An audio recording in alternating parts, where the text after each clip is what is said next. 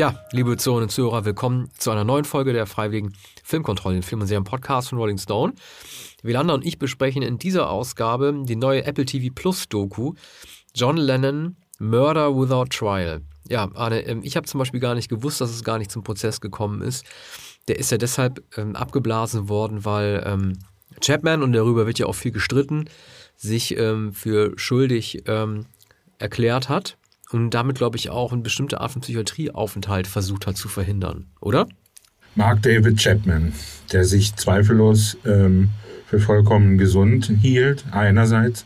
Andererseits deutet vieles in seinem Verhalten auf, auf ähm, einen fortgeschrittenen Wahnsinn und mindestens, man, man hat damals ähm, sehr bald gesagt, äh, es handelt sich um eine äh, schizophrene narzisstische Störung in dem Taxi, das ihn befördert hat zum Dakota Building an jenem Abend des 8. Dezember, hat er dem Taxifahrer gesagt, er sei Produzent, habe die Rolling Stones produziert und eben die Beatles wieder zusammengebracht. Er komme aus dem Studio, wo die Beatles zusammen eine Platte aufgenommen haben. Zu dem ähm, Taxifahrer sagte er zum Abschied, nachdem er durchs Fenster bezahlt hatte, äh, Mark David Chapman, you will remember my name. Und äh, das, das war kurz bevor, also er wartete dann vor dem Dakota-Gebäude auf Len, äh, der mit, mit Yoko Ono ähm, in der Limousine aus dem Studio kam. Und ähm, um etwas zu dem Inhalt zu sagen, dieser Abend wird in der ersten Episode rekonstruiert, also der Tag, an, an dem Len mit Jack Douglas im Studio war und äh, weitere Songs vorbereitet, dann schon fürs nächste Jahr, sogar übernächste Album, das er vorhatte. Und dann, es kommen zu Wort der äh, Portier vor dem Dakota, es kommt zu Wort äh, der äh, Concierge in dem Gebäude, äh, in das Lennon dann äh, hineinwankte und er legte sogar noch die, seine Brille ähm, auf, den, auf den Tresen. Es kommen dann zu Wort ähm, die Polizisten, die äh, zum, zum Tatort gefahren sind, und, und der, der Polizeidetektiv, der äh, schließlich den Fall bearbeitet hat. Dann die Krankenschwestern, nachdem Len ins Krankenhaus eingeliefert wurde. Ich glaube, keine Ärztin, bin ich sicher. Noch eine, eine Psychiaterin wird, ja. ähm, wird einmal gezeigt. Aber ja. lustigerweise sowieso viele behandelnde Leute, mhm.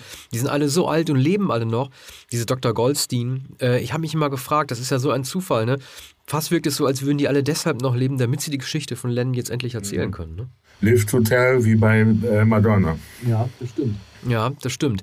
Und äh, Lennon selber, ähm, ich, es werden ja auch sehr, sehr gute Audiosprengsel gezeigt. Unter anderem auch aus seinem allerletzten Interview, das er am Tag seines Todes geführt hat, da am 8. Dezember 1980. Und da hat, mich, hat es mich ein bisschen gewundert. Ähm, John Lennon hat ja so zehn Jahre nach Imagine oder neun Jahre nach Imagine in seinem allerletzten Interview nochmal Songzeilen zitiert. Also dieses mhm. Lied hat ihn anscheinend diese ganzen neun Jahre nicht mehr losgelassen. Du bist ja Lennon-Experte. Du weißt ja, was er musikalisch geschafft hat in den 70ern und was er vor allen Dingen nicht mehr geschafft hat. Ja, er hat nicht gar so viele wichtige Songs aufgenommen und die, die er in den 70er, frühen 70er Jahren aufgenommen hat, ähm, die waren schon vorhanden seit den na, späten 60ern, Mind Games zum Beispiel. Ähm, ein, eine, eine Platte, die insgesamt nicht sehr bedeutend ist, aber es ist eben Mind Games drauf. Das hatte er aber schon während der Beatles-Zeit. Dann hat er äh, allerdings die, die großartige Platte Plastic Ono Band aufgenommen, 1970 und 1971 dann Imagine, eine etwas gemischte Platte, aber eben mit dem, mit dem Titelsong. Und dann noch Walls and Bridges 1974, Mind Games 73, Walls and Bridges 74 gilt als, als äh, sehr gute Platte und dann noch eine Sammlung seiner Singles, seiner Soloarbeiten, Shaved Fish Übrigens ähm, die Platte, die ich also früher immer am liebsten gehört habe, als ich ein Knabe war. Kommen wir mal zu den Leuten, die vorgestellt werden und sich äh, äußern. Der, den, den Erzähler übrigens nicht weiter auffällig macht, ähm, Don, äh, Donald sage ich schon, Kiefer Sutherland. Solider Job, äh, relativ dezent, äh, spielt sich als Jack Bauer auch nicht in den Vordergrund. Man, ähm, man hört Yoko Ono einmal im Ende. Ich bin mir nicht sicher, ob das ein Archivmaterial gewesen ist, ähm, das, oder ob sie sich hat interviewen lassen für die Dokumentation. Damit wird auch nicht geworben. Jean Lennon jedenfalls nicht. Dort sieht man auch nur ältere Archivinterviews. Das ist ein bisschen schade, vielleicht aber auch verständlich. Aber man sieht im Grunde genommen eigentlich so ziemlich fast jeden, der noch zur Verfügung gestanden hätte. Mhm. Ähm, so ein paar Sachen, also dieser, dieser Concierge, ne? der heißt Jay, ähm, das habe ich den Nachnamen nicht. Ja, das ist so, wenn man diese älteren Herren jetzt sieht in der Bar, wenn sie ihren Whisky trinken oder wenn, wenn ihnen die Tränen kommen. Mich hat das ein bisschen erinnert an den Richard Farnsworth aus äh, Straight Story. Weißt du, wenn man so sieht, wie die Kaumuskeln sich unter dem Wal Walrossbart bewegen und äh, das Gesicht so anfängt zu malen, wie, wie so eine Schiefermühle. Äh, das, das, fand, das fand ich schon sehr, sehr beeindruckend und vor allen Dingen auch, was Jack Douglas gesagt hat, der Produzent, der natürlich, äh, so wie andere aus sich gefragt hat, ich habe diesen Typen so oft vor dem Gebäude gesehen. Mark David Chapman. Warum habe ich ihn denn nicht einmal gestoppt? Ne? Dieses, hätte ich doch bloß das gemacht, dann wäre das nicht passiert. Diese Gedanken finde ich sehr, sehr bewegend. Und was ich zum Beispiel nicht wusste, ist, dass jemand diesen Jack Douglas und seine Frau vor dem Krankenhaus damals gefilmt hatte, weil sie unbedingt ja rein wollten zu John Lennon, als sie noch nicht wussten, dass er tot ist. Oder die wollten Yoko trösten. Wer hat die denn da gefilmt? Also es ist ja erstaunlich, was man da an Filmmaterial zusammen Ja, aber man, man, weiß natürlich, dass in New York City alles sehr, sehr schnell geht. Polizeifunk wird abgehört äh, von, von der von der ähm, von Reportern, also äh, und Paparazzi natürlich. Ähm, das ging also sehr schnell. Die sind dann mit, mit mobilen Kameras dahin gefahren vor den Eingang. Da war ja dann schon ungefähr eine Stunde vergangen. Es wird auch ein, ein, ähm, eine Fernsehübertragung eines Baseballspiels gezeigt. Da haben die ähm, Moderatoren natürlich überlegt, ob sie äh, es während der Sendung sagen sollen. Sie haben es dann gesagt und auch äh, sensationalistisch angekündigt. Da kennen die Amerikaner natürlich nichts. Ähm, die, die sprechen also äh, während einer äh, Sportübertragung dann sofort die, die Sensation aus. Allerdings dauert ein Baseballspiel natürlich auch vier Stunden ungefähr. Ja, wenn man das Wort Drag googelt, dann kommen verschiedene Ergebnisse und wenn man das Wort, äh, wenn man den Buchstaben I dahinter setzt, Drag I, dann wird das gleich automatisch ergänzt bei Google zu Drag Isn't It. Und das ist ja der Spruch, den Paul McCartney gebracht hat, als er mit dem Tode ähm, John Lennons konfrontiert wurde. Wurde viel darüber geredet, ob das taktlos gewesen sei, ob er nicht was anderes hätte sagen können, aber der Schock hat ja wahrscheinlich ähm, äh, überwogen und man kann ja eigentlich nie was Richtiges sagen, oder? Ja, das wurde in London aufgenommen vor einem Gebäude und, und da, da wirkte er gefasst, kann man nicht sagen, aber geschäftig ähm, wurde, wurde befragt, umringt von Mikrofonen, von Kameras und äh, zwar bleich, aber ähm, er wollte in, in, das Gebäude und, und, und ähm, er war nicht in der Lage dazu, das einzuschätzen. Wahrscheinlich hat das er nicht geglaubt. Also ähm, wenn, wenn, man ihn, wenn man ihn dort sieht, dann denkt man, der hat es nicht erfasst. Er glaubte nicht, dass Lennon in, in einem Krankenhaus in New York oder während des Transports gestorben ist. Ähm, wie kann man denn eine Verbindung ziehen äh, zwischen dem Fänger und Roggen und äh, Holden Caulfield ja. zu dem, was Mark David Chapman geglaubt hat, ähm, aus dieser Vorbildrolle machen zu müssen? Ja, also ne, das ist, ist immer wieder beschrieben worden. Natürlich ähm, hat, hat, hat, man nur die Aussagen eines, eines wirren Mannes, der sich identifizierte mit ähm, Holden Caulfield ähm, und der selbst dieser Fänger sein wollte, wie sicherlich so viele junge Menschen. Und äh, das hat er äh, mit der Idolatrie für John Lennon verbunden. Also eine, eine ganz seltsame Verbindung aus diesen Rettungsfantasien. Er hat dann auch ähm, gemeinnützige Arbeit gemacht. Er war für äh, Kinder in Kinderlandverschickung zuständig, und zwar auf Hawaii. Und kam von Hawaii nach, nach New York City. Und irgendwann muss er diesen Gedanken gefasst haben, sein größtes Idol umzubringen. Das ist natürlich ein, leider ein, ein Topos. Ähm, und, und er hat es getan. Was hältst du denn von der Theorie, die in einer der späteren der drei Episoden aufgebracht wird, dass es theoretisch hätte möglich sein können, dass ähm, Mark David Chapman so wie der äh, Attentäter Ronald Reagans, ähm, der ihn ja nicht umbringen konnte, äh, auch den Fänger am Roggen gelesen hat, dass die möglicherweise hypnotisiert gewesen sein können. Ist das totaler Unfug oder wie, wie schätzt du diese Theorie ein? Von dem Roman?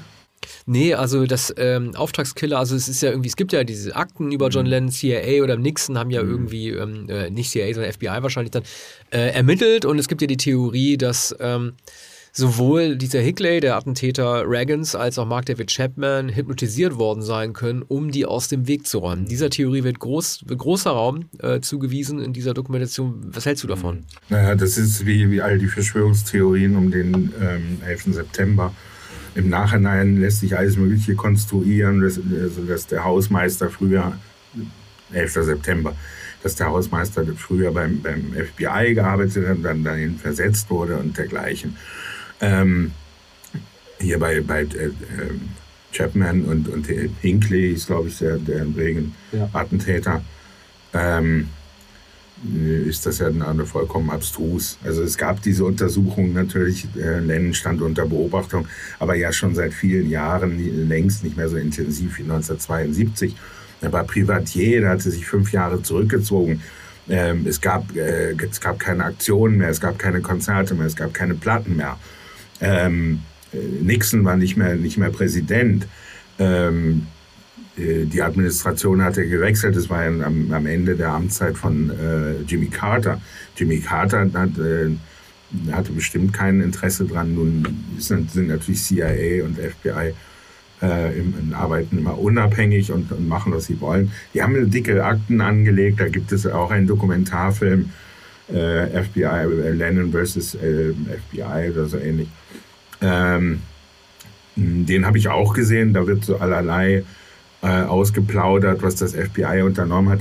Aber das Allermeiste ist von großer Lächerlichkeit und, und hat Len ähm, letztlich gar nicht geschadet, hat es auch gar nicht gemerkt. Ja, es ist ja so, dieser Film macht ja am Ende auch ein Plädoyer für stärkere Waffenkontrolle. Äh, die Gun Control ist in den USA schon damals wie heute, heute vielleicht ein noch größeres Thema, weil die Unsinnigkeit des Waffenbesitzes aufgezeigt wird. Es wird allerdings auch gesagt, dass man diesen Hinckley, den ähm, Attentäter Reagans auch ähm, entlassen hat, nach, nachdem er, ich weiß nicht, wie oft er davor der Parole war, der Mark David Chapman probiert es irgendwie auch jedes Jahr. Ich glaube, man hat ihn nach 35 Jahren entlassen, den Hinckley, und er lebt jetzt mit psychiatrischer Betreuung oder wenn er noch lebt, bei seiner Mutter. Und da wird natürlich die Frage aufgeworfen, es wird zumindest suggeriert, warum das eigentlich bei Mark David Chapman nicht passiert. Mhm. Ich finde, die Frage, die darf man sich durchaus stellen. Naja, also äh, Ronald Reagan wurde nicht, nicht erschossen und, ähm, und Lennon, ähm, Lennon starb. Und ähm, Yoko Ono hat auch mehrfach ähm, äh, Briefe an die äh, Verwaltung gerichtet, als jeweils entschieden werden sollte über eine vorzeitige Entlassung Chapmans. Und sie hat sich jedes Mal flammend dagegen ausgesprochen. Mhm. Gut. Was, was möglicherweise äh, nicht unmittelbar die Entscheidung beeinflusst hat, aber äh, das war ja ein Mord. Ja. Ähm, also ich kann für mich festhalten, ähm, da ich noch nicht so bewandert gewesen bin ähm, bezüglich der näheren Umstände seines Todes, dass ich die sehr aufschlussreich finde. Aber ich glaube, für dich als jemanden, der da noch tiefer in dem Thema drinsteckt, ist wahrscheinlich nicht sehr viel Neues erzählt worden. Also die Nachrichtensprengsel, oder mit denen halt geworben wurde in den Trailern, waren dann vor allem so Aussagen wie die letzten Worte John Lenz, die äh, geheißen haben sollen, er hat auf mich geschossen. Oder mhm. halt irgendwie die, die Worte Mark David Chapmans, der zum Taxifahrer, ähm, äh, bevor er vor dem Dakota ausgestiegen ist, noch gesagt hat, sie werden sich an meinen Namen erinnern. Das sind so wahrscheinlich so diese Unique Selling Points dieser Dokumentation, aber für dich war wahrscheinlich nicht so viel dabei, oder? Nein, also es ist auch vieles, was ich, was ich überhaupt nicht wissen möchte. Und, und was, denke ich, so genau nicht beschrieben werden muss. Also die letzten Moment, Momente wurden sogar von, von Yoko Ono geschildert, unmittelbar danach. Und seitdem ähm, hat, hat, hat sich diese mh, hm, mythische Schilderung ergeben und diese äh, diese ungeheure Dramatisierung. Ne? Er fuhr nach Hause, er war vorher glücklich, er hat die Songs aufgenommen. Jack Douglas äh, befördert das auch mit seiner Erzählung, wie sich zum letzten Mal die Fahr Fahr ähm, Fahrstuhltür schloss und wie oft er ähm, das gesehen hatte. Und, und Lennon sagte, morgen, morgen früh um 9 Uhr wieder im Studio. So, das alles hat etwas Sensationalistisches. Es sind drei Episoden, jeweils, ich glaube, 45 oder 50 Minuten lang. Und ähm, ich kann mich an den Morgen erinnern, da in, in Deutschland die, die Nachricht im, ähm, im, Radio kam. Da saß ich im, im Auto ähm, und, äh, und das Unfassbare daran. Und, und das alles so minutiös äh, nun nachzuvollziehen, so dieses Schreckliche und aus, aus jeder Perspektive zu, zu hören, wer was an dem Abend gemacht hat. Und ein Taxifahrer dachte, sah, äh, hörte die Schüsse und sah die Szenerie und dachte, da wird ein Film gedreht, aber es sind gar keine Kameras, keine Scheinwerfer da. Also es ist alles so, die, die Anmutung im Dezember 1980, New York City, das ist alles äh, ähm, NYPD Blue und, so, so Polizeiserien, Polizeifilme. Ne? Und ähm, das ist sicherlich nicht anders zu machen. Die, die ruhigen Aussagen der, der Zeugen und die, derjenigen, die an dem Fall beteiligt waren oder die in dem Krankenhaus waren, äh, das ist natürlich alles bewegend. Mittlerweile durch vier, mehr als vier Jahrzehnte wahrscheinlich etwas abgemildert, aber du hast es gesagt, äh, man, man sieht bei, ich glaube, bei dem Portier äh, dann, dann auch Tränen oder bei dem, bei dem Concierge. Ja. Aber es ist irgendwie komisch, ne? Man muss sich das vorstellen. Ich glaube, die letzte Platte von Lennon war Rock'n'Roll, ne? 75? Oder? Ja, Rock'n'Roll war eine, eine, eine Platte Coverplatte. mit Coverversion 19, ja, mit Chuck Berry Songs ja. und dergleichen. Das war 75. Und das ist doch irgendwie, also ähm, die Menschenmassen, die sich in Liverpool versammelt haben, als auch beim, beim, beim Dakota Building, überhaupt auf der Welt wahrscheinlich, das ist irgendwie für ein Privatier, wie du ihn ja auch genannt hast, ja dann doch irgendwie überraschend. Das muss, also das ist ja irgendwie, man hatte Lennon doch gar nicht mehr auf dem Schirm, ne? Fünf Jahre lang. Ja, Und aber auf kurz, einmal, einmal ist er ja, tot. Eines muss man sagen, kurz vorher war Double Fantasy erschienen, die Platte so. mit, mit Yoko Ono. Und das war Ende November 1980. Und äh, das war das große Comeback. Deshalb hat all diese Interviews gegeben. Er hat viele Interviews gegeben. Ja. Wollte eigentlich nicht mehr. Jetzt hat er aber diese Platte aufgenommen, war wieder befeuert. Freute sich auch, dass er mit, mit, äh, mit Songs äh, von, von Yoko die Platte gemacht hatte. Und ähm, es war die Single Just Like Starting Over schon erschienen. Immerhin Platz 9. Also du hast recht, vielleicht kein Superhit, aber Platz 9 der Charts. War im Studio, griff, griff den Hörer ähm, vom Telefon, rief Yoko an. Wir sind in den Charts, Platz 9, Starting Over. Und äh, das war die, die letzte Single, die äh, zu seinen Lebzeiten erschienen ist. Kurz darauf kam dann, äh, ich glaube, Woman und Watching the Wheels von der Platte.